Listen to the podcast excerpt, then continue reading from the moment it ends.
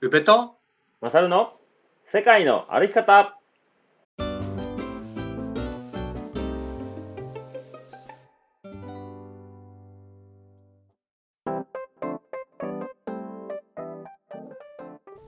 世界の歩き方番組パーソナリティの宇部とマサルですこの番組は世界一周とロングトレイルの旅をしてきた宇部とマサルが日常の気づきや旅から得たこと学んだこと旅のエピソードなどを踏まえてお話しする番組でございます配信は毎週土曜日20時となっております本日9月10日土曜日ですよろしくお願いします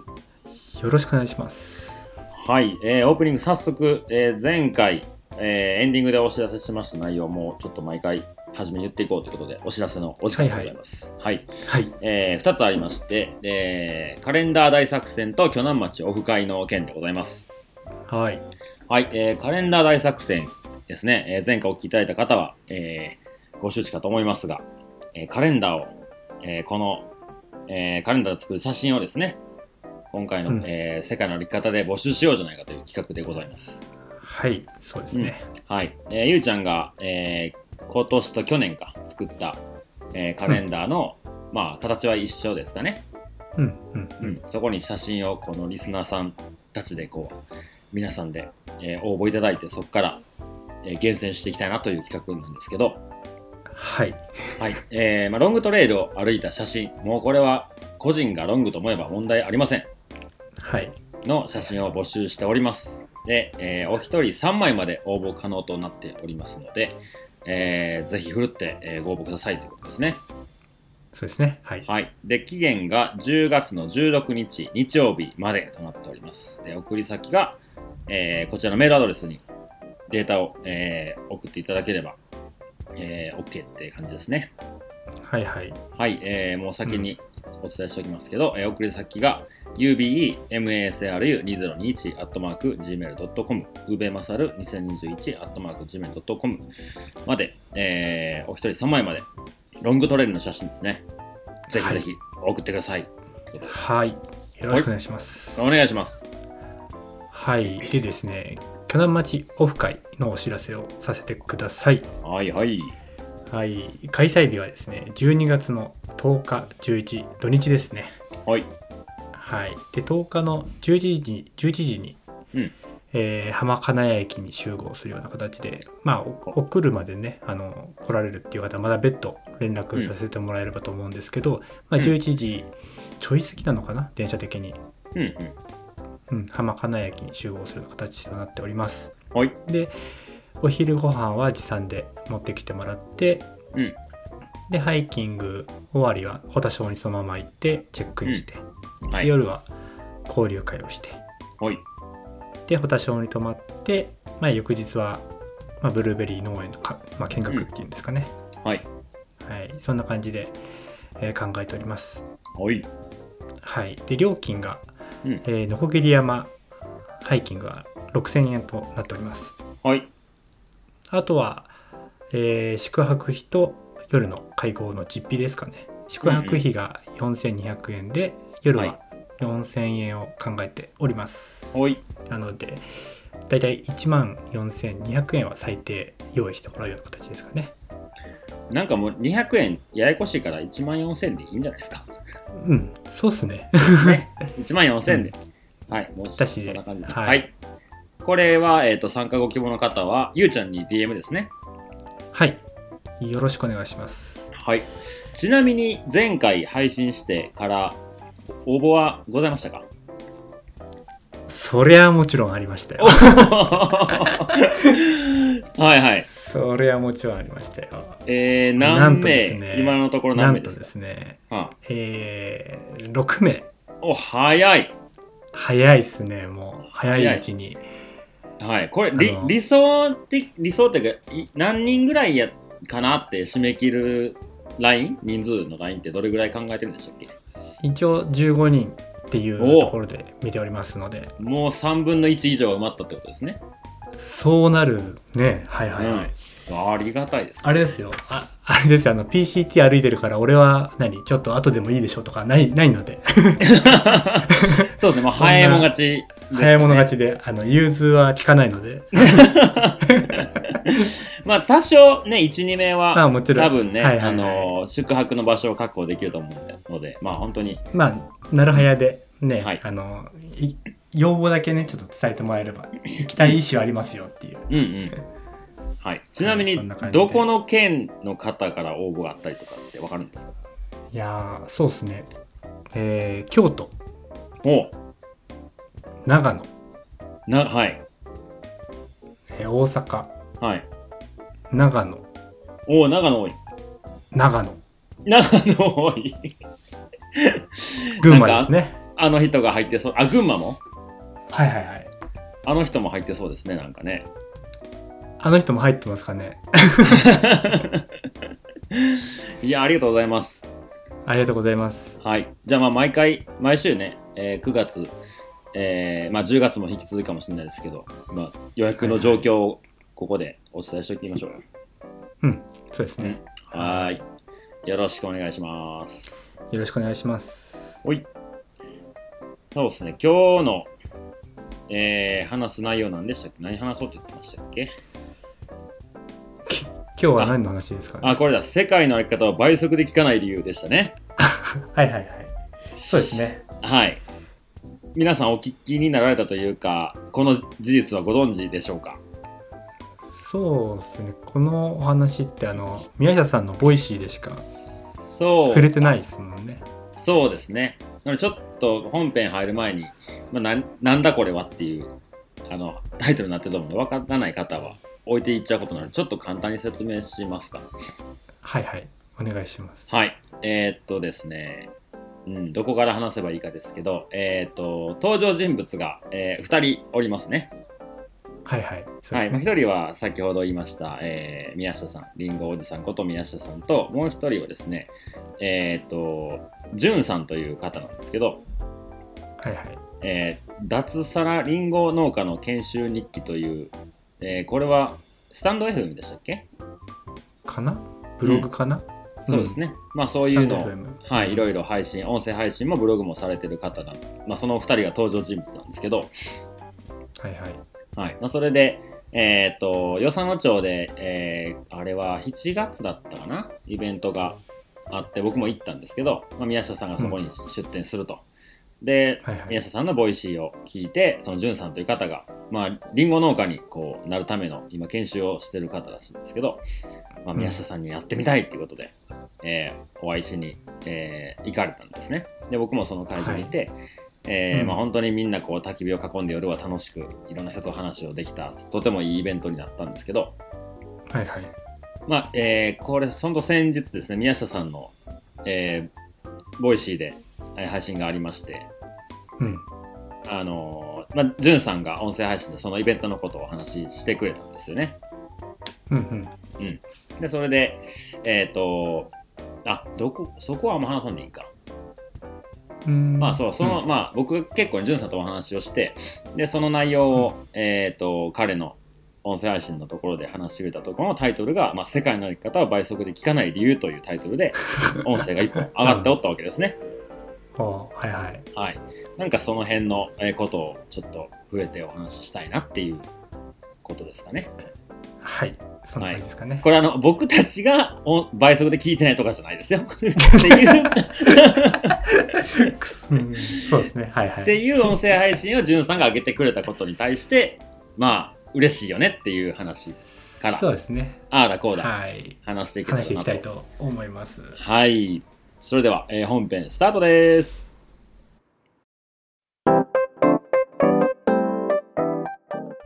はいそれでは、えー本編でございますはいはいうんこれは聞きましたいや僕は聞きましたようんうん聞きました僕か僕もねなんか宮下さんありゅうちゃんがストーリーズ上げてるので知ったんかなああはいはい、うんうん、それで聞いたかな。いやめっちゃ面白かったなと思ってなんかね、この番組がなんかすごい番組のようななん か紹介をしてくれましたね。なんか世界の歩き方ってまずハテナのワードを出して それを倍速で聞かない理由っていう。 いや、知らんやって。あの、タイトルね、ジュンさんの。ジュンさん、僕らのね、番組だったら世界の歩き方って共通言語になってるけど、ええええあのえジュンさんがね、やってるところだと、誰もわからないワードを 倍速で聞かない理由って知ら ない。なんか、ハテナのものにさ、そんなこと言われても、っていうところの面白さがありましたね。え まずね。うんうんううん。ん、えー、ど、ど、僕ちょっと、あの、流す聞きというか、他のことしながら聞いたんで、ちゃんと、ちゃんとは、まあ聞いたんですけど、はい、はことい。細かく聞けてないんですけど、ゆうちゃんは、どあんな。僕はうん。あのしっかりなんかどういうふうに解釈してくれてるのかなっていうので文字にちょっと起こしてねあのおうちょっと起こしてみたんですけどうん、どんなこと言ってくれたんですか、 6つぐらい6つかな、うんえーノウハウ系の発信じゃないっていうのが1つ目にあってうんうん、で、まあ、僕らの番組の魅力をねじゅんさんがお話ししてくれてるんですけど1つ目にノウハウ系の発信じゃないっていうのをうん、言ってくれてて、うんうん、で2つ目に、え2人の会話が楽しいうん、 3つ目に考え方が伝わるうん、でまあ4つ目にマサル君に会ったことがあるっていうのあもーなんかはいはい好きな、いい、なと思う理由に挙げてましたね。うん、うんうんで5つ目に、えー聞いていて心地が良い。もう、はいはい。もう、で本当に、ベタ褒めですね。で6つ目に自分の内面にあることを素直に吐露してる、まあうん素直に伝えてるっていうような感じのことをなんかね何分かにわたってお話ししてくれてました。出てくれてましたね。なん か、聞いてて、なんか、こそばゆかったもんね。 この人何喋ってんだろうなって 思うよそうまさか僕らの番組とは思えないぐらい、なんか、ね、お一人で上手にお話いただいてましたけど。いやーでも本当に嬉しいですよね、そういう風な反応っていうか、いやうんー、ますよね。うんうん、もうなんかね、えー、嬉しいの一言ですね。はいそうですねうん。なんかノウハウ系も僕ら無理やんってもう振り切ってるとこもあるしね。そうですねうんう。ん、わうん、でなんかノウハウ系ってなんか音声と相性あんま良くないんちゃうかなって僕思ったりはしてるんですよね。あ本当うんやっぱ動画とかでこうなんかよくある YouTuber とかがさなんかこうホワイトボードとかに書いたりとかなんかテロップパッて出したりとか、なんか図で説明するとかっていうの映像の方がまあやりやすいやん。なるほどねやっぱ音声でそれを伝えるってやっぱ言葉巧みに話さないとまずちゃんと伝わらないやろうし。あーなんか聞いて心地いいだけに終わっちゃう気がするね確かにうんうん、そうそうそうそう。なんか知ったが気になってなんか YouTube とかだとなんか学ぶっていう姿勢があるけどながら聞きだと、確かにそのそこの感度ってなんか聞いてるだけでなんだ身についてるつ身についてないのになんか錯覚しちゃうよね、多分うん、そうそう。まあだから僕らはもちろんそんなね、喋りがめちゃめちゃうまいわけでもないから、まあ電話の延長ぐらいの感じで、もうノウハウ系は無理っすねっていうので、振り切って、まあやってる節もあるはあるんですけど、なんかそこを楽しんでいただいてるっていうのはありがたいあり気がたい持ちですねでいっぱいですね。うん。うんであのまあ、そのからです、まあ、その配信をされてで宮下さんがね、はいはいそれにこうアクションしたわけですよはいはいボイシーの中でね、そうそうそうそうであのえーそうですね宮下さんのボイシーが上がってなんか世界の歩きなんかえっと何やったっけなストーリーズで「なんか世界の歩き方」って番組がこう素晴らしいっていうことがなんか分かりました的ななんか文字が書いてあったんかな確かとそれだけいい番組みたいなことで何の配信かなと思って聞いたらその、えー内容がまあ簡単に言うと、まあ、僕が、えー、ジュンさんとお会いして、まあ、世界の歩き方だけはもう他のものは倍速で聞いて情報を取るような、えー音声配信を聞いてたけどなんか世界の歩き方だけはそういう倍速では聞いてないんですよみたいな。まあそれはいがさっき挙げてくれたような話なんですけど、まあ、そこでね、宮下さんに会いに行きますって言ってこう潤さんが、えーそこの、えー、与謝野町のイベント会場に行って宮下さんもねどっか俺俺だって頑張ってたんだよっていうなんか俺俺はみたいな感じの俺の紹介してほしいなみたいな感じのねはいはいふりをラジオでされてましたね。うんはいはい、まあそういうこういろんな人の関わりがあってちょっと今回ちょっとこう最近ホットな、えー内容なんですよ僕らの中でね。そうですねうんうん、うんでだゆうちゃんはあれ皆さんの聞いて どどんな感じだったあーいや宮下さんのなんだろうな人柄の良さっていうのかなうんうんそれがすごく伝わるようなうん配信っていうのかな、うんうんそうなねんか宮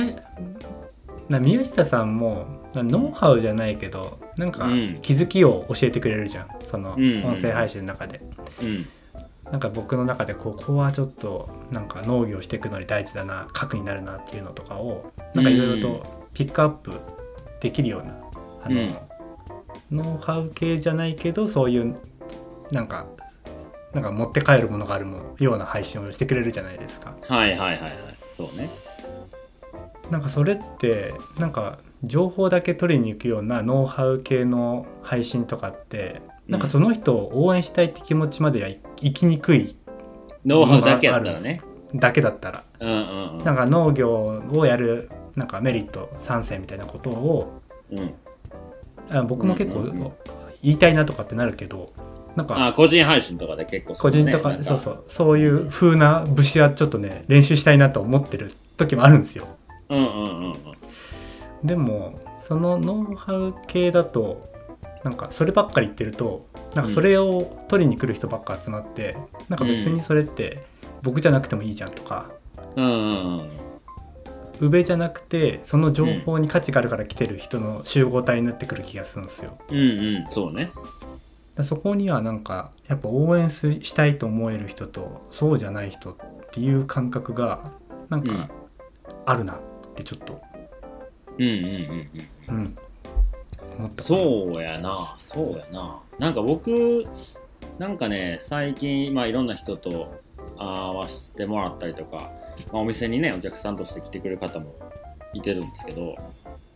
うんなんかね、その、何やろな。あの、前回も話した、えっ、と、藍染めの、えー、なおくん、ドロードッツドーンのね、藍染めやってる、えなおくんー、宮下さんのボイシーでも出てたかな、エレクトークで。うんが、この前来てくれたのよ。 C そう、シーサーの。全然シーサー顔じゃ僕ないと思わねんけどな。 さんうんで、なおくん来てくれたのよ。お店に。飲みにね。ええそう。ええで京都の伏見から、えー、純子さんが、なんかちょっと今日呼んでみたんですけど、来てくれるみたいですよ、みたいな。うん。はいはい、はい、来てくれて、で、その、えっ、と、与謝野町のイベントの時、あんま話すタイミングがなくて、なおなおくんとね。うんなんかまあ、あの、染めてる作業もしてるし、まあ、言うて名前も知らんし、僕がね。で、宮下さんのエレクトークも僕聞いてなかったのよ。はいはいはいあなんか藍染めなんかよう宮下さんのインスタで上がってるなぐらいの感じやったからそんなうに、んあんまりまあ藍染めにめっちゃ興味があったわけでもなかったからもともとはいはいなんかその場にいる人で、まあ、またどっかでお会いできたらみたいな感じで終わったんやけど、うんまあ、その後、えっとベンさんが、えー旅と言葉の相方やってくれたベンさんがもう、まあ、エレクトークも聞いてて藍染めに興味があるって言って、えー藍染藍の収穫の時期らしくて今。うんでそれをこう収穫手伝いに行くよって言って、えー、純子さんと、えーベンさんともう一人3人で行ったのねうんでそっからなんか僕も行きたかったなと思ったけど8月歩いてたから無理で、はいはいまた次回一緒に行こうっていう話で終わってたら純子さんがそうやって、えー、うん直君呼んでくれて,、お店に来てくれてそうそうそうでそこでやっとこう、まあ、藍染めのことよりもな直君がどんな人かを僕やっぱ知りたくなるんだよな、はいはいそう、うんでそこでなんていうのやってることよりもその人がどんな人なのか知ってあこの人面白いなとか魅力的やなって思ってからやったらその興味がなあんまりなかった藍染めでもめちゃめちゃ興味が出るんだよねうんはいはいはい、だからまず人ありきで僕は人と付き合ってるんやなって最近よく思うあーうまんあなんかそれ前も言ってたねそうそうそうそれがなんか今回もすごい痛感したんやねでなんか藍染めとなんか、まあ、僕も収穫しに行くしなんかこれからやっていきたいこともいろいろこう2人で話したりとか、まあ、こんなことできんちゃうかなとか人こういうふうに巻き込めんじゃないかなとかっていうすごいね実りのある時間になったのねおおうん、うんだからなんかそういう順番で僕はすごい人と付き合うからなんかその、まあ、応援したくなる人っていうのはまずその何やってるかじゃなくてどんな人かっていうのが僕はすごい先行しがちああそのパーソナルな部分にそうそうそうそうそう、うん、触れてみてどう感じるかっていうところですかねそうねでなんかこの人と気合わんなと思ったらやってることがどんだけ面白くても僕はあんまり興味が湧かへんのよねあうん あそう残念なことにほう僕はう今ちょっとなんかイメージした人が出てきたけど 本当 うんうんいるいるなそういう人もねはいはうい、んなんかそそんなゆうちゃんはその人との付き合い方とかなんかこの人応援したいなとかってなんかそんな最近感じたりとかすることありました応援したいな応援したいなとかなんかこの人ちょっと応援応援応援したくないじゃないけどあんまりこう自分がテンション上がらないなとか、まあ、言うて今ブルーベリー絡みで連絡くれる人とかいるでしょうよ。そうっすねうん、そうそうそうそう、うんうまあんねなんかクラウドファンディングやってたりちょっとうんこれから新規収納でやりますせっていう感じが出し,、まあ、出してたからそういう連うんうん絡くれたりして、直接会ってみたいですっていう人がいてくれたりするんだよねはい実はい際はい。うんうんうんでその時にやっぱりそういうの感じるよね会ってみてうんなんかこの人をなんか応援したいかどうかってうんうんうん向こうも僕のそのパーソナルな部分に興味があって話を聞いてくれようとしてるのかとか、うんうんうんじゃなくてそもそもそのノウハウとしてどうしたらそのブルーベリー農園開業するまでなんかうんなんかうん不安とかなくできますかとか、メリットデメリットありますかって、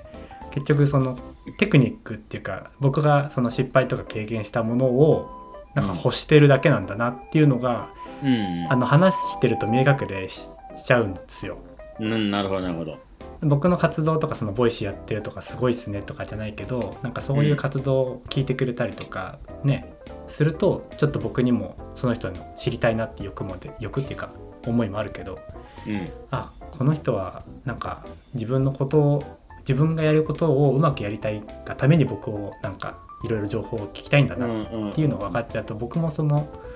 テンションにはなれないなっていうのはあるかな。うんうんうんうんうんうんうんうんんそうやな。うんううんんなんかめっちゃ極端な話になるけどペグで言うと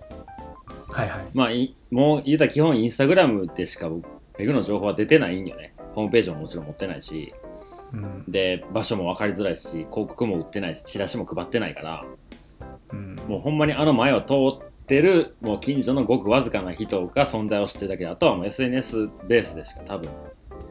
わっ知てりなよいしがない。そうそうそう。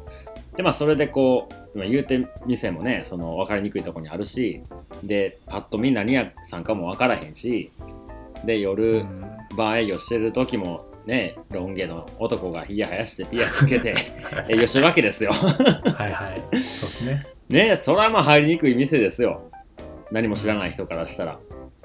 うんでシールもなんかアウトドアのステッカーとか、ね、個人の人がやってるような、まあ、宮下さんのステッカーも貼ってるし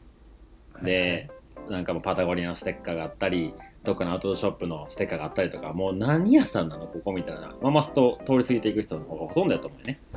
うん。で、それを一歩超えてくれる人は、もう、興味があるわけやん、その店自体にもともと。そうですね。はいはい。で、僕がまあ飲食っていうか、バーに関しては、どこで飲んだって、酒はあんまり変わらんと思うのね、素人から飲んだら。うん。うん。同じ、例えば、角ハイボール飲みたいですって言ったら、家でも飲めるし、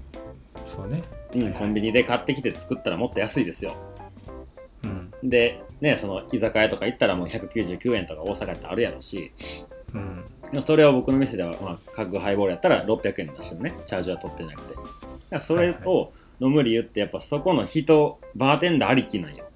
僕もよく飲みに行ったりする時も、そう,、本当うにん、もちろん空間がいいとか、音楽がいいとか、そこにいる客層がいいとかも含めやけど、結局そこのマスターというか店主が、の色が全部出てる店なのね。はいはいだかはらい。それに来てくれるからまあ言うたらペグ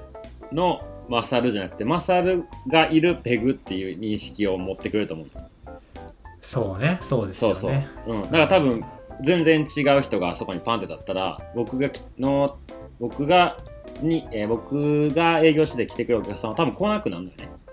そうでしょうね。ううん、多分バーってすごいそれに近いそれがすごい当てはまると思うねう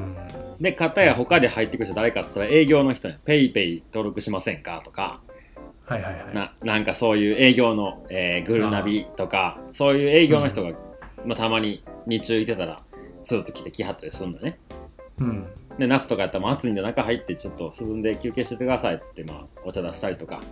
なんうかん。ね、そうやって話を一応聞くこともあんねんけどその人らは僕に興味がないやんまずそうですね。はいはい。うんなんか彼らのまあ営業成績やったり、まあ、会社のね売り上げ上げるとか、まあ、言われたからやってる人もいるやろうし、ペイペイってすげえっつって頑張って営業してる人もいるやろうけどもうんう矢印が僕には向いてないわけもそうね。ううんうん。でなんかなんならその営業できた人たちをこう話してなんかプライベートで来てくれる人っていんのかなって思ったよね家近くなんですかあーとか聞いたり探ったりすんのよでこの辺のエリア担当しててみたいなでまあよかったらまた来てくださいねって誰も来ないのねうん。まあそらそうやと思うねんけど、。そうね。はいうん、そういう人たちはまあなんていうのその人を僕も見れないやんうん。うんなるほどね。そう、うんでお客例えば来るお客さんで実はこういうことやってるんですよまあそれが何かの営業でもいいよその地域のねうん。でもそれを先出されたら僕はまあ営業の人としてはもうもうちょっと線も引いちゃうけど普通にこうここが好きでって言って来てくれる人たちの話を時間かけて聞いてったら実はこんなことやっててやったらあじゃあそれやったらなんか僕もそれやりたいなとかあの、うん。そうそういう風に興味が持てるんやけどなんかそいのや違いって結構大きいよね同じ人がいてんのそうね。に、うんうん。微妙な違いなんでしょうけどね。人によっては。そうそうなんよね、うんでもそこのなんか変な変なこだわりじゃないけどなんかそういうのはうんそうでしょうって思う部分はありますよね、うんうんううんん、人間だものそうそうそうそうそ ううん人間だものありますよねうんまあまあ今回も出てよくねここでは話して宮下さんもまあリンゴ農家としての宮下さんがいてるけど宮下さんと知り合う前、リンゴ農家に興味はなかったわけよ僕ははいはいそうですね、そうでもそれが宮下さんとパーソナルな部分でこうつながれて会えて話をしてなんかうん楽しい人ですごい魅力的な人やなと思うからその人がやってるものが別にリンゴであってもブドウであってもなんだっていいのよね、うんもう僕は、うん確かうにな、ん、それはもう全力でなんかできることあったらやりたいなって思えるよねうんううんんうんうんうんいやでもそういうことですよねうんうんうんそうやなだからそれがなんか音声配信さっきもまあちょっと話戻るけどなんかノウハウ系、音声配信僕の思う音声配信はだパーソナリティっていうぐらいやからやっぱその人がおもろかったり興味があるからその人の話す内容がより聞けると思うよね、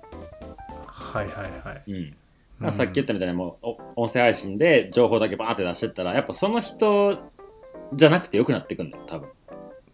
そうそうそうそう、うん、パーソナリテティの部分がなくなっていくよねそうそうそうそう。だって YouTube ではパーソナリティのって言わへんけど、ラジオではパーソナリティって言うわけやん。はいはいはいうん。でもラジオとパーソ別にパーソナリティって言葉だけって別にラジオだけで使う使わなきゃいけない言葉じゃないと思うけど、パーソナルな部分なわけやから、その人がお届けする番組っていうので、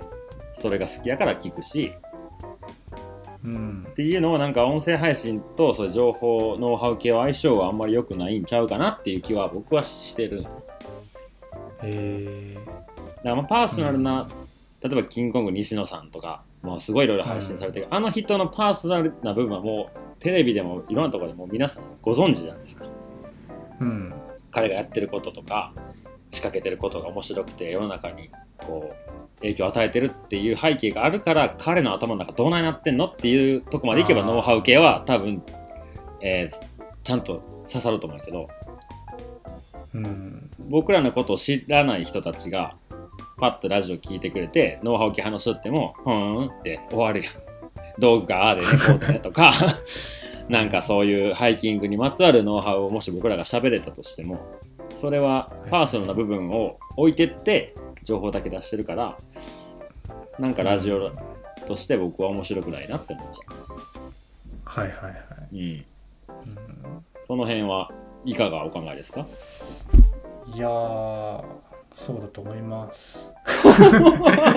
全乗っかりやいやいやいやあれですねあのね そのキングコング西野さんとかってその、うんノウハウ系話してても面白いうんわけじゃん。うんでも面白い活動してるからってでかいと思うんですよ。あ行動を何もしないでのそのノウハウだけね、うんその自分はこういうふうに成功しましたクラウドファンディングはこういうふうにやったら成功しますっていうのだけを言ってるんじゃなくてーうんうんなんかやっぱりどんどん次の面白いこと僕は今こういうことをなんか仕込む仕込んでますよとかうんこういう活動をしてますよとかっていうなんか進捗状況をうんうんうん配信してるからなんかそういうなそれで培ったものをみんなに教えてるだけでうんなんか自分がやっぱ継続的になんか面白い活動をしていきますっていうのがうんなんかあこの人の活動ちょっと見ていたいなってうんうんうんなんだったっけななんかなんだっけなそれこそなんかなんだそういうなんだそのノウハウ系の話をしてた時にうんうんなんかこれからはその先が気になる人じゃないといけませんよっていう話をどっかでしてた気がするんですよね。うんうんうん、でそれの言葉とかはまさにノウハウなわけじゃん。うんうんなんかどういうふうに自分をブランディングしていくかの農業もそうだしお店をする人もそうだし、うんなんか自分の活動に興味持ってもらうのにはどうしたらいいのかなってみんな考えると思うんですけど、うんうんその時になんかそういうノウハウその、自分の活動をなんか進捗状況を今後にに期待できる人になるのにはどうしたらいいかって考えると自分の行動って変わってくるよねって話はなんかすっと降りてくるのはそそうのね人が実際にそういう活動しているからそうなのかなって思っうたんうんり、うんうんなんかそういうのはありますよね。うんそうねそうねうんそうねうんだからまだこう僕もいろいろなんかこんなんおもろいんちゃうかなとかはか歩きながら結構考える時間あってはいはい。うん、まあ全部がでもこれは無理やなとか、まあ、自分の中でなんとなくこう折り合いがついたりする部分もあったりするんだけど、うん。うん、いろいろねいい時間持てましたね歩いてるは8月かななんかもうほんとその日のことだけでいいじゃないけど、う。うんそうね。うんそうねそういう考えるよりなんか時間が取れるのって大事ですよねなんか新しいこと考えるのにうんうんうんそうまだねちょっとに煮詰まってはないんやけどちょっとはいはい1個ね、今考えてることがあってはいはいえっと、まあ、ペグに来てくれるお客さん、まあ、えっと、大体1年、2年ぐらい、コロナになってからハイキング始めましたぐらいだと結構よく来てくれるのよ。えで、あの、まあ、その中でもこう、頻繁に来てくれる人とか、で、そのなんかもうバリバリ山やってますみたいな人よりかは、なんか、その、まだテント買って天泊1回したぐらいですとか、そういう人たちが結構多いのね。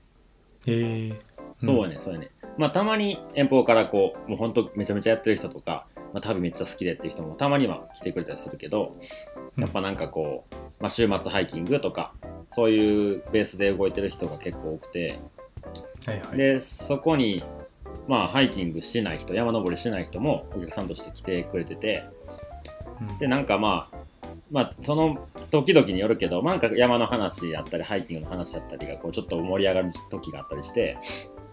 うんでそこにこうやらへんかった人がちょっと巻き込まれだしてるのねいい意味で、うんううんん、でやってない人からしたら何がそんな面白いのっていう話になってはいはいで何がおもろいんですかねみたいなあ登るのしんどいし暑いし、虫多いし夏とかはねはいはいで雨降ってきたら寒い、でもなんでまた行くんでしょうねみたいな話があったりするのよあまあそんなんやったら、はいやっぱまあ行ったら分かるんちゃうかなみたいな答えになってで、うんこん今度ね、えー9月のまあ下旬にそのその行ったことない人一緒に行こうよっていう会があるのよ、ーえー、はいはいまあ、その人、まあ、ちょっと興味も出てきてるからある程度道具を揃えて日帰りの山登りを何人かで行こうっていう、まあ、ペグハイキングじゃないけどがまあ発足したのはいはいはいでそれでなんかこう紐づいて俺も私もちょっと行きたいってなってまあちょっと何人かになったんやけどうんでなんかこう店始めた時にそのそこでいっぱいお客さん来てくれてお酒飲んでくれて売り上げ上がってっていうよりかはなんかそこでペグっていう場所をうーんきっかけに人と人がつながってくれたらいいなと思っててうんでハイカーナイトとかしてた時に僕はもう絶対喋れへんからもうお酒作るのに必死でほとんど喋れへんんだけど、はいはいそこで知り合った人たちがなんか気がつけば山に行ってましたとかストーリーズであのマサルさんのおかげでこういう出会いがありましたっていうのを上げてくれたりするのね。うんそれがすごい嬉しくてでなんかお店がある程度安定してきて来てくるお客さんの層がなんとなく分かってきてからなんかペグをきっかけにちょっとハイキングイベントみたいな僕は行ったり行かなかったりってイメージだけどなんかウユニ塩湖のさウユニのツアーあるやんはいはいはいこう、えー、と旅行会社行って車1台押さえて、えーとうん何人乗れますよで、えー乗り合っていくみたいなでこう紙に書いてるのに名前書いてって、その当日その人数で初めましての人たちでお金を割ってツアーに行くみたいなあれやんかはいはいそれをなんかペグでその今来週末、えーどこどこの山に行きます車あります定員4名ですおおそうそれ行きたい人を書いてくださいみたいなことしたいなと思ってていいじゃないですかそうそうそうそうおお女の子2人だったらすぐ生まれやすい そうそうそうそう女の子ほんで2人の名前書いてあったらそうそう。で、なんか、まだこう、お大々的には、あの告知も何もしてないけど、そういうのをちょっとしていきたいなと思って、でもそこっていや僕が、その、全部に参加できればさ、人と人つなげるのは、まあできるやん。知ってるし。うんでもその主催者と、その人とを知らない人が来て、あ、空いてるから行こうって名前書いて、ほんまに知らない人同士で行っちゃった時、一応ペグをきっかけにしてくれたからな、それはいい、はい、いい思い出であってほしいなと思うよね。はいはいうん、でなんかこうどっかこうルルールというかは何個か設けた方がいいなっていうことに自分の中になってうんでその、えー、と企画した人をキャプテンとしておおキャキャプテンと面識のある人が乗れます参加できますみたいうんな、うん、そしたらなんかまあ1回2回しか会ってないけどああの人ねって分かる距離感のところっていう制限をかけたら、なんかそんな大きな間違いは起こらへんやろうと思ってうんでそのキャプテンを、えーまあ、務めてくれた人企画してくれた人、まあ、こっちからしたらすごいあありがたい話やんはいはいでなんかその人らで帰ってきて時になんかその時のこうこんな話あんな話っていうのを僕らが聞かせてもらったりとかそれ聞いてじゃあ俺も今度こんな企画してみようかなとか私もこんなんやってみたいなっていうのが伝播していったらすごいおもろいなと思ってうんでそのキャプテンの人にあのペグのペグを作ってキャプテンに 贈呈していくみたいな。はいはいはいペグでそうあのテントのあのマジのペグを、はいはいあのペグのロゴを入れて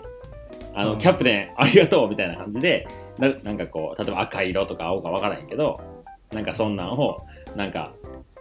あの、まあ、感謝の気持ちでね渡して販売とか毎回一本毎回一本もらえるのそうキャプテンだけ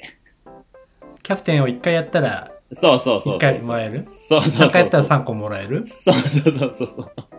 あ色が変わってくんじゃなくてあのいや、そう、その辺はちょっと煮詰まってないねんけど、なんかそれで、例えばこう、なんかこう、名、名キャプテンが出てくるとするやん。ああいつは赤ペグじゃんみたいな赤ペグ5本持ってんぞみたいな、 たりとか。なんかそんなんで、じゃあ次企画してみようかな、私が、とか。っていうので、なんかそう、面白がってくれたらいいなと思ったりおーなんかペグで幅利かされる感じ がして。だから今日、あそれ、こう、ペグ、ロゴ入りなんか作れんのかなって調べたけど、なんかお金かかりそうやし、なんかうまいことできひんかなと思って、なんか電動彫刻刀みたいなのが売ってるのを見て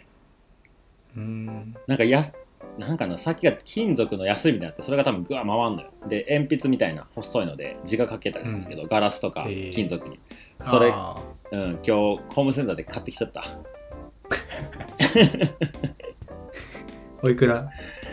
えー、4000円ぐらいあうんーいやそれで僕がこうペグにペグって入れようかなと思っていいじゃないまであすか、そんなこと考えてるなうんいやーでもそういう企画に乗ってくれる人がいるっていうのは嬉しいですよね、そうそうそう。で、なんかハイキングのこう、なんていうな、難易度というかレベルみたいなのも、その、うん星3つとかじゃないけど、もう今回の、例えば2泊3日の、えー北アルプスとかで行くエリアによっては簡単なとこもあるし、難しいとこもあるから、その難易度をなんか、今回のこのツアーはペグ5本のレベルですみたいな。で、1泊2日とか日帰りやったらペグ1本か2本かなみたいな、それぐらいの、えー難易度で皆さん合わせてきてね、みたいな。うんでなんかもう4泊5日みたいなでかいの立ち上げて「おペグ今回6本のやつ出たぞツアーで」みた いななんかそうやって面白がっていけたらいいかなとうんそんなことを考えておりますいやいいっすねうんうん、うん、なんかゆうちゃん最近なんか新しいことこれからのことなんかぼんやりしたことあったりする最近のこといやー特になあーでもあれですよあのん今ねあの松島兄弟とねちょっああなんか前ちょっと伏線置いてましたねとおそうそうそうそう、うそうんそうなんか同じあの人たちはあれじゃないですかもう農家の中でも売れっ子農家でうん、ねいろんなところにメディアとかにも出ている農家さんなんですけど、うんまあ今は白菜がメインキャベツもあの、うんうんうん自分たちで苗作ってそれで売るっていうところまで全部一貫してやってるんですよねへえで確かに自分でやれば人件費はね自分だ自分だかうんうんらうんうんかからないし、うん手間暇も、まあ、そこまでかかんないじゃないですかうんうんでもそれってもう自己完結しちゃうわけじゃん、うんでそれじゃないなんか、まあ、ブランディングじゃないですけどなんか見せ方っていうのもあるよねっていうところから、うん僕が苗を作って、うんでへえ送料とかもかかかかっちゃうからその苗をねうんうん送るのに、うんだから全然サスティナブルかどうかって言ったら全然違うんだけうど、んうんでも面白いか面白くないかって言ったら面白いじゃんうんうんうんなんかそういうのが一つのや品目ができたらいいよねっていうのでちょっと今試しにね、うんへえうんやってますああやってんねんなそう品目はちょっとおいおい家庭を見てってもらいたいなっていうのがあるので、言言えないっていうか言わない予定ですけどうんうんうんちょっとそういうのは面白いですよね。うんうなんんか仕事に絡めて。そうやなそうやななんか自分こう完結したらめっちゃ簡単なんよね全部自分で把握できるしさそうそうそうそうそう。ただまあできるなんていうの幅が限りがあるやんやっぱ時間的なものとか物理的に労力としてそれはできないとか,、なんかそうやってやっぱ自分で完結できるサイズにどうしても収まっちゃうけどうんなんかよりこう人が関わってくれた方ができること大きいしまあ手間ももちろんねそれ出がてくるけど、ううんん、その方がいないんなかそれが一つのね面白いとか付加価値じゃないけどそういう風に言ったらみんながハッピーっていうかね。うんうんうんそう今日いペグの近くであのカナリアカレーさんっていうスパイスカレー屋さんがあってうん。僕カレー好きやから結構行ってんねんけどあでそう。のうんまあ他のところも行っててで家のあ店の近くでパッと行けるとこないかなと思って調べたらそこがヒットして、まあう、ん営業前とかに行ったりしてんねんけど、うん。そこの人とは初めはもちろん面識ないんやけどなんかで来てくれたのねお店に、でそれが僕がそこで立ってるってことはもちろん知らずやけどなんか入ってきてくれてでなんかこの前カレー食べに来てくれましたみたいな話になってうん。でああそうなんすよからこう関係ができてきて、まあ、僕がやってることとかハイキングのこととかロングトレイルのこととかなんかそういうのお店こういう風に作ったんですとかっていうとこからその人との関係ができてで彼のいろんなこと聞いたらキャンプがもともとめちゃめちゃ好きで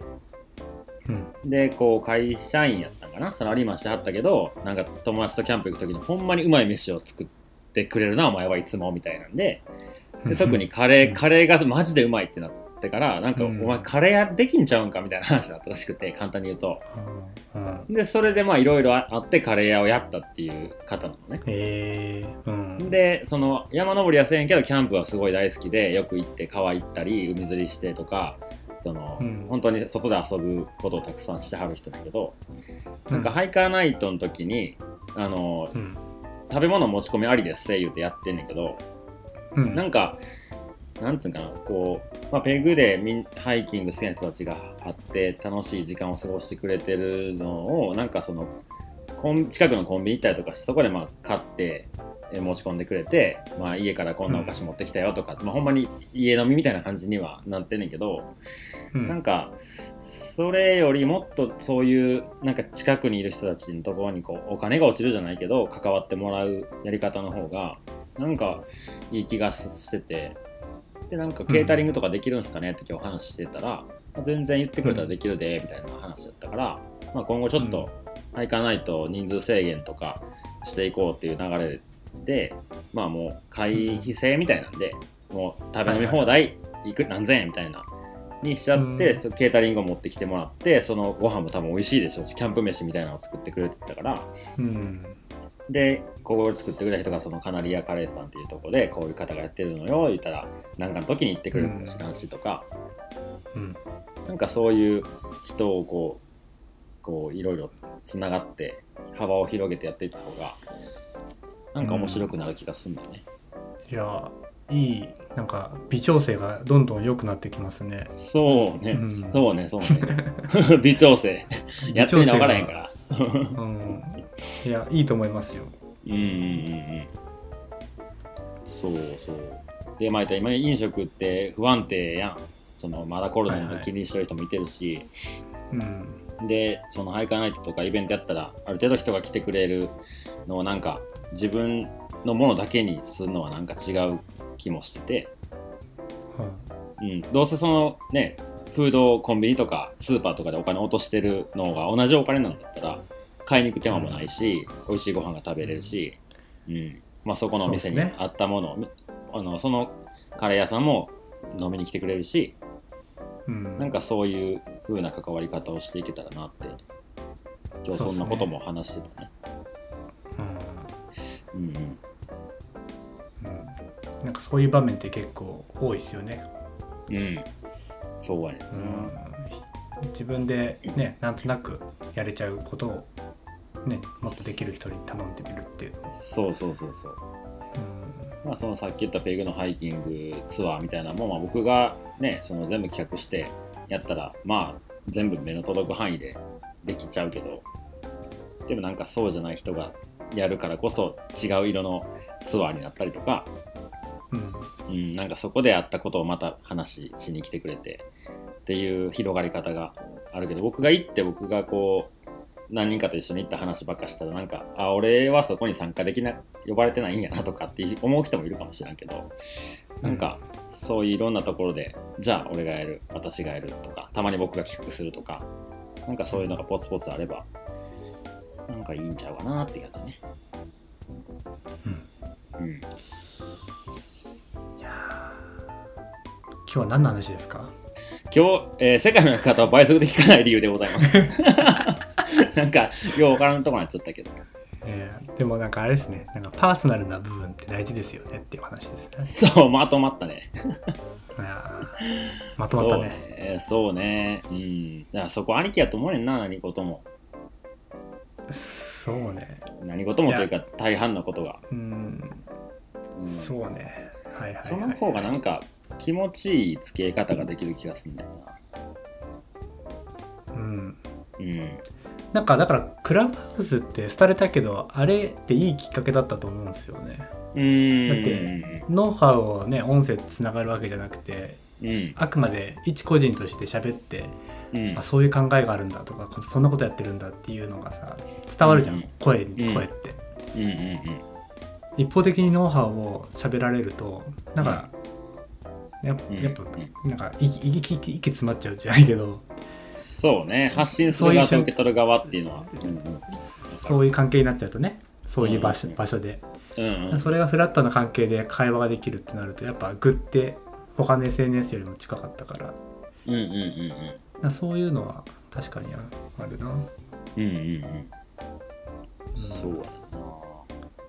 クラブハウスやりますかちょっといやいや、あの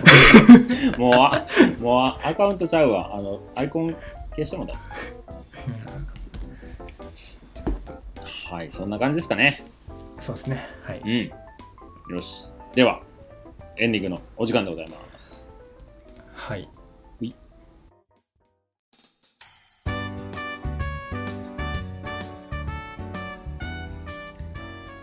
はい、それではエンディングのお時間となりました。はいはいはい。えーちょっとメッセージが、えーは届いいておりますので、ご紹介しますね。はい。はい。えーっと、まずは、えー、家出じいさんから、はいはいはい。はい、えーアパラチアントレイルを歩かれてる家出じさんでございます。ちょっとね、ぜ2通いただいてたんですけど、ちょっと1通紹介するタイミングがちょっと逃してしまったので、えーまあ抜粋してご紹介しますね。はい。はい、えーご無沙汰してます。家出じいさんですと。いつもありがとうございます。ありがとうございます。はい。えーっと、メールいただいたのが9月の2日の一番新しいやつですね。うん。はい、えー後半戦に入りました。7月26日、ハーパーズフェリーからの南下です。えーアメリカの、えー酷暑も終わり、日陰なので汗をたくさんかくこともなく歩けましたと。うんえーっと、スルーハイカーのタイミングをのが、えー外し、えー前回のね、うんいただいたの、ちょっとまあ人がすごい多い時期があったみたいな話があったんですけど、うんまあ少し寂しいハイキングになりましたと。うん。はい。で、えっ、と、100、えー、ワイルドネスという、まあ言うたら最後のゴールに行くまでの、本当に100マイル何もないよみたいなエリアがあるんですけど、うんまあその、えー本当にゴール手前の100マイルですね。うんはいえーお前は楽しんでいるのかと問われ、えーエンジョイとは何か考えて歩きました。うんえーエンジョイイコール、えー余裕という考えに至り、えーマイルにとらわれずに歩こうと思いましたと。うんはい。で、えーっと、どうこういうのちょっとね、いろいろ長文いただいてましたので、えーでですね、ちょっとなんかアクシデントで、えーまあ、膝が少し痛くなってきたと。はいはい。はい。で、あの、えっとね、説明難しいですけど、まあ、あの、南からスタートして北にまっすぐ歩いたわけじゃなくて、途中途中、こう、ちょっとスキップして歩いて戻ってみたいなことを繰り返す、まあ、フリックフロップ、フリップフロップっていう歩き方をされてるらしいんですけど、まあ、その途中ちょっと、えーまあ、膝が痛み出して、まあ、少し休みましたと。で、えっと、まあ、ね、その、えー体を休ませて出発したけど、まあやっぱ歩いてる最中とかにまあ膝が痛み、まあ、こうこのままでは続けられないなってことで断念いたしました。はい、ではいそうなんです。残り610マイルを残して帰国となったそうですね。うんラスルハイクはまあできなかった結果にはなりましたけど、まあ、特に、えー後悔はありません。楽しいことがいっぱい、辛いこともいっぱいの4ヶ月でした。えー私の計画でもスルーハイクは可能でしたが、何かアクシデントが起きた時には時間の余裕がないということですね。えーまたチャンスあれば JMT ぐらいは挑戦してみたいと思っております。とのことです。ああ、なるほどう。ん、おやー疲れ様でした。お疲れ様でした。うんうんう。うんスルーはできなかったみたいね。まあね、本人がね、納得して、そうね。後悔がないのであれば全う然んよ。ろしいのではないでしょうかっていそうね、なんか今年、まあ、AT はこの UG さんからの情報しかわかんないんで、他の日本人の方、ある程度わかんないんですけど、なんかまあ、PCT 歩く人ってる人多いじゃないですか、今年。まあ、大ちゃんも、たやすくんもやし、他の何人もいてて、いたやさんもかな。や感っじぱ山火事がまあ年々ひどくなっていってるみたいですね。ですけどうん。うんううんんうんで、大ちゃんとね、この前、ちょっと電話する機会があって、話してたんやはけいど、はい。うんえっと、ゴールのモニュメントエリアが山火事でクローズとなっているらしくて。いやーうんうんうんうーんあのねパクッとつってうんうなん何キロぐらいだろうな残りなんか2週間ぐらいだったかなうんうんパはいマントレーニア見てパクッとつきましたモニュメントのところ山火事ですっていうのを聞いてもうねうんうーんってねちょっとね考えちゃったよねそうえゆうちゃんの時もそうなったってこモニュメントのところだけ残りの100マイルだけが火事ですってパクッとで聞いたとんですようんうんうんうんうんうーんってなるよねえで、ねそれでもモモニュメント行けてたでしょシーンあるけどあれは違うルートってこといやいやいや歩歩きましたよなんかね、あ歩いたよね、うん、なんかスノーコーミパスでしたっけ、はいはいはい、あそこに着いて、うん、そこからもう先が全部山火事だったんですよおー着いた時もクローズドだったんですようスんうんうんノーコーミパススキー場のところかなはいはいはいはいでそこから有名なトレイレンジルのお家があるし、うんで当時歩いてたナセーニョうんうんのおばさんがワシンシアトルにいたんで2人うでんシアトルの方に行ったりとか、うんうんちょっと時間をね、はいはいあの潰して遊んでたりしたら、あのなしたらじゃなくてそこからスティヒーキンだっけうんうんで町まで ヒッチハイクで行ったんですよねもうクはいローズで、うんうんうんそうそうでスティヒーキンから歩けば最後のモニュメントまで行けるっていうふうおーに情報が変わったからほうほうほうもう次も火事になる前に早く行かねばって感じで最後ああなるほ ど急に5日間で終わったからね ほんまや あの残り僕あと2週間歩けるんですよと思ってたらうんうんうんうん あのえあれあと余命5日ですかみたい なあのそうやったどう終んやわるんですかみたいな感じでしたね、えーそうそう大ちゃんもそのもうね彼もかなりの距離歩いてきたからもう、うんあのもちろんオレゴンでも山火事があったりとかした時に、まあ、これから山火事が広がっていくのか縮小していくのか分からへんからもう先にモニュメントタッチして南下していくのもありかとかっていうはいはい相談というか、マサルならどうするみたいな電話をしてて、うんまあもうそればっかりはもう誰にも分からんから、もう大ちゃんのしたいように歩けばいいと思うけど、僕やったら、やっぱ北に、北にずっと来てるから、やっぱ北に向かう歩き方を選ぶんちゃうかなって言ったんよ。うんそれが結果的に無理でも、やっぱモニュメントタッチしてから続き歩くよりかは、やっぱ北にずっと歩き続けて、モニュメントを見れるっていう未来の方が、なんかこう、なんていうんかな、歩いた感があるというか、なんかこう、終わりがし、締まりがいいというか、うん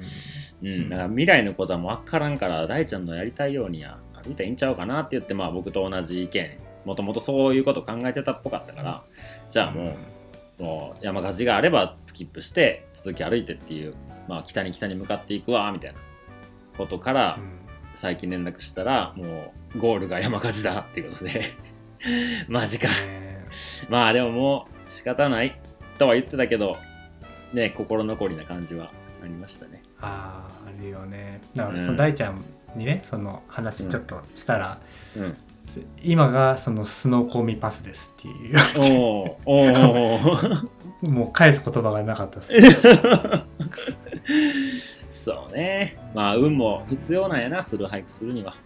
な自分の前歩いてた人はもうカナダの国境歩いて行っちゃったって、モニュメントはね、うんうんうんだからその、ま、待てないじゃんその1週間もさ待てないねうんうんうんねせっかく行ったんだったら待てるじゃんっていうね歩いたことがないない人はそういうふうな価値う観んあるかもしれないけうんど、うんハイキングしてる時にてその火事がねあるのうんに1週間待つっていうのはなかなか選択はできないそううんいつ収まるかわからんしね広がってくかもしれないし、うん雨でねそワうンチそャうンそうそうそう収まるかもしれないしうん、はいまあ家出じさんも、まあ、610マイル残して帰国されましたけどはいまあねもう自分が楽しかったと思ったらねうんいいんですよそうですねはいはい。えーっと、メッセージね、えーっと、4通にわたり AT からのレポートをいただきまして、ありがとうございました。ありがとうございましたはい。では、もう1通、えー大ちゃんからです。おおはい、はい、え噂ー、の宇部社長、まさる先輩、こんにちはと。 おーはいはいはいえーえーっと、いかがお過ごしでしょうか。えーここ数週間、えー怒涛のの拝聴をさせていただきま、いただいておりますと。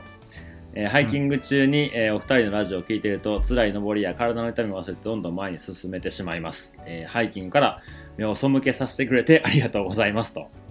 1か月前のあれだお手紙なんですかそうね、8月13日なん、ちょっと遅くなりましたけど。はい。はいはいで、まあ、これまでは興味津々だけど、自分を制して、あえてお二人のラジオを聞くことをしてきませんでした。まあ、つまみ食いはしてましたけど、と、かっこつきで書いております。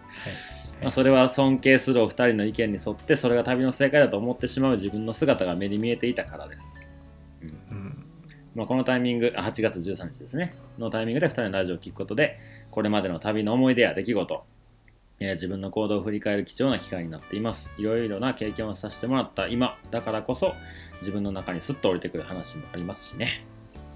はい、で一気に拝聴しますので、大した感想もなく申し訳ございません。ただメールしてみたくなっただけです。えーとりあえず伝えたいことはいつもありがとう。え2人のように周りに突き進んでる大人の話は刺激になるし、自分もこのままでは終われないという気にさせてくれます。え2人に出会えたことも PCT を歩くことで得られた財産の一つです。ええー帰ってきたらまたピザポテトでアメリカに飛びましょう、えーラジオネーム、えー元山ゴリラさんからですねいやうんありがとうございますいやなんか めっちゃわざとめっちゃ丁寧に送ってきてくれてね来てくれてるねいやーさすがさすがですよさすが出世できる後輩は違いますマサル先輩で僕同い年だけどな 大 ちゃんでもなんかか職場では彼ねらしい歩き方ですねなんかそのラジオを聞いてしまったらなんか自分の中でその僕とゆうちゃんの歩き方が正解って思ってまうかもしらんっていうのをあえて聞かずにっていうねなんか自分のの旅を自分で作っていきたかったみたいな気持ちがすごい伝わりましたね。はいはい、はういんそうですねうん、で多分8月13やから今から1ヶ月ぐらい前ですねだからまあ半分以上歩いたぐらいの時期かな、うんちょっとまあシエラも抜けて、えー北カリフォルニアあたりでしょうかまあちょっとね、あの一回もうシエラってもうすごい景色を堪能してねあの体もでききった、結構暇になる時期というかなんかまだ半分かっていう、僕も思った、えー時期だったんで、まあ、そのタイミングでこういろいろラジオちゃんと聞いてくれてああそっかそっかっていうふうなふうに思ってくれたみたいですね。うんうん、そうですねまた帰ってきたらねバーベキューとかしたいですねそうねしなきゃしなきゃ。ううんんうんしなきゃしなきゃですしねなきゃはい。ありがとうこちらこ そ帰ってきたらまた遊びましょそうですね、う。うんうんはいメッセージごはい紹介は以上でございます。ありがとうございましたはーい。そうね、何かありますかうーん特にそう特、にえー次回、ちょっと今月の、えーまあ、毎月1個なんかトレイル紹介しようねみたいな話をはいしはていまして、今月、多分前僕が AT の話をして終わってんのかな ?7 月とかは。なので次ちょっとゆうちゃん何話するみたいなんで、ちょっとヒマラヤあたりをちょっと喋ってみようかっていうことになってますね。どうします2週前編後編的な感じ二ですか週でいこうよ。えっ、と、ゆうちゃん歩いたのが、アンナプルナサーキットと、エベレスト3パスイズでしたっけそうですねうん。で、僕がアンナプルナベースキャンプには、えー歩いて行ったので、まあ、ちょっと、おう同じ道は歩いてないところも多いけど、なんか話共通してできる部分もありそうなんで、まあ、それと、まあ、その、エベレスト3パスイズ、なかなか日本では情報がないトレイルはいはいなのでなんかその辺のまあ詳細話せる部分と、まあ、それを知った経緯とか、まあ、歩いてみてどうだったみたいなところを、まあ、2週にわたってお話できたらいいかな。そうしましょうそうしましょう、 OK。 OK はい。それでは、えー最後に、えーっと、インスタアカウントメールアドレスご紹介して終わりにします。はい、えー僕が YUICHIROUBE うべはい、えー僕が MASMA43、まさま43です、えーメールアドレスもご用意しております。ubemasru2021-gmail.com、うべまさる 2021-gmail.com で、えーメッセージ、えーお待ちしております。で、えーオープニングでもお伝えしましたけど、えーカレンダー大作戦、えー10月16日まで、えー応募可能ですので、はいお一人3枚までということで、もうどしどし、えーどメーしルアドどレしスまでよろしくお願いします。よろしくお願いしますはい、で、えっと鋸南町オフ会、えー12月の10日、11日、土曜日、日曜日ですね、えー、鋸南町をハイキングして、えうんー宇部ブルーベリー農園を見学するという、まあ、オフ会でございます。そちらの、えー参加ご希望の方は、えーゆうちゃんに DM を送ってください。はい、よろしくお願いします、よろしくお願いします。